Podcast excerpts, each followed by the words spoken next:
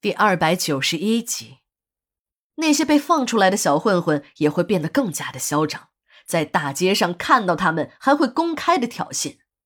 最烦心的是，在外面被小混混挑衅，忍忍也就算了，回到单位里还得挨领导的训。你们的工作责任心不强啊！看看，这个月又有不少群众实名举报你们。自己和同事们没少受这样的夹板气。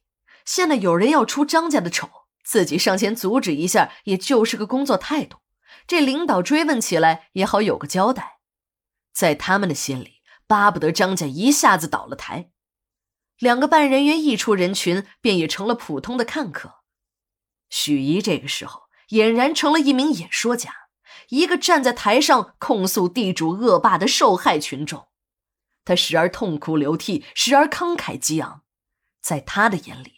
张家父子那就是黄世仁，就是刘文彩，而他所揭露出来的这些事儿，更是让在场的所有人跌破了眼镜，啧舌不已。每一段演说都会引来一片唏嘘声，不少人还在跺着脚的痛骂那道貌岸然的张家父子，原来是连畜生都不如的东西。许一进张家当保姆之前，在张百万的一家下属企业的食堂中工作。那个时候的张勇，放学后总来这家食堂吃饭。作为食堂管理员的许怡，对老板的儿子自然很是照顾。由于他做的饭菜总是很合张勇的胃口，张百万便把许怡请进了张家，专门伺候这个小少爷。这一干就是十几年。张勇结婚后，便和父母分开了，住进了自己的别墅。当然。许怡这个伺候他十几年的保姆也跟了过去，就在这所大宅子里上演了一幕幕人间的丑剧。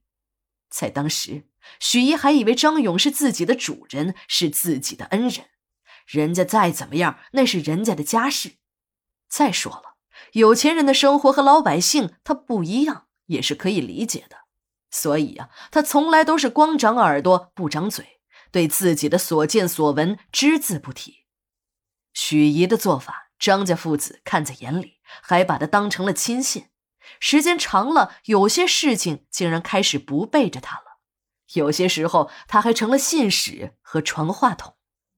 可今天不同了，所有的角色都发生了转变，自己的恩人一下子变成了杀害自己女儿的恶棍，把艾滋病传染给自己女儿的色狼。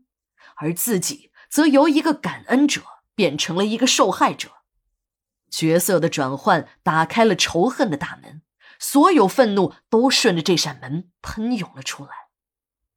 事情还要从张勇把妻子小莲娶进门说起。许姨知道这件亲事是张勇的父亲张百万一手策划的，张勇根本就不喜欢这叫小莲的女人，可又拧不过老子，没有办法。这才勉强同意把小莲娶进了门。在这小莲进门之前呢，爷俩还进行了一番谈判，最后父子二人达成了协议。由于小莲的家世和自己家是门当户对，自己一个暴发户和一个大学教授结亲，也正好在名声上弥补一下，对自己的公众形象有好处。这个女人进张家的门就是正室。至于张勇在外面再养几个，那张百万是和儿子拍了胸脯的，保证不会管。当时许一只感觉张百万的话很可笑。张百万本人在外面包了无数的奶，晚上回哪个家都得考虑半天，实在不行啊，还得让秘书抽签来决定。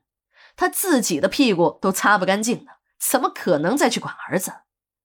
对于张勇，他也知道。